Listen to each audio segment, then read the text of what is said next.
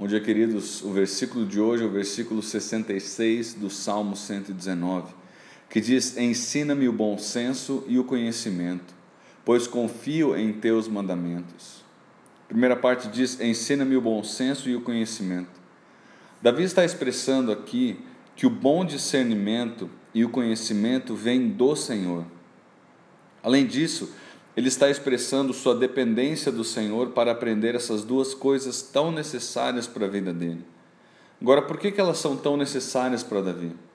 Porque Davi deseja viver uma vida longe do pecado e para isso ele precisa de um discernimento incomum ao ser humano, impossível apenas por meio da orientação humana. Davi reconhece aqui que precisa da orientação bíblica para agir como o Senhor espera dele. Segunda parte do versículo diz: Pois confio em teus mandamentos. Esse respeito, essa admiração, essa confiança que Davi expressava exclusivamente na palavra de Deus, é um alvo muito necessário nos dias de hoje. Infelizmente, muitos cristãos têm ignorado a orientação bíblica, pois creem erradamente que ela está ultrapassada e não acompanha a evolução da sociedade. Esse tipo de pensamento é fruto de um conceito falho a respeito de Deus. Quem pensa dessa maneira acha que Deus é um tipo de ser humano um pouco mais inteligente apenas, uma espécie de super-homem espiritual. Davi confiava plenamente nos mandamentos do Senhor, pois conhecia o caráter santo e imutável desse Deus.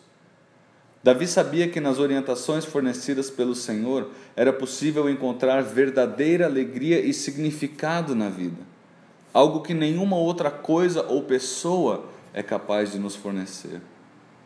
Se você e eu investirmos tempo conhecendo a esse Deus, chegaremos à mesma conclusão de Davi conclusão de que vale a pena ser ensinado por esse Deus.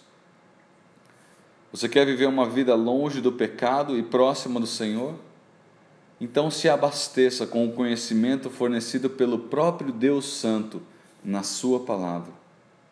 Louvado seja o Senhor por Sua palavra, que nos permite conhecer o Deus Santo mais e mais, confiando assim progressivamente na Sua orientação para a vida que Ele espera de nós. Que Deus abençoe o seu dia. Um abraço.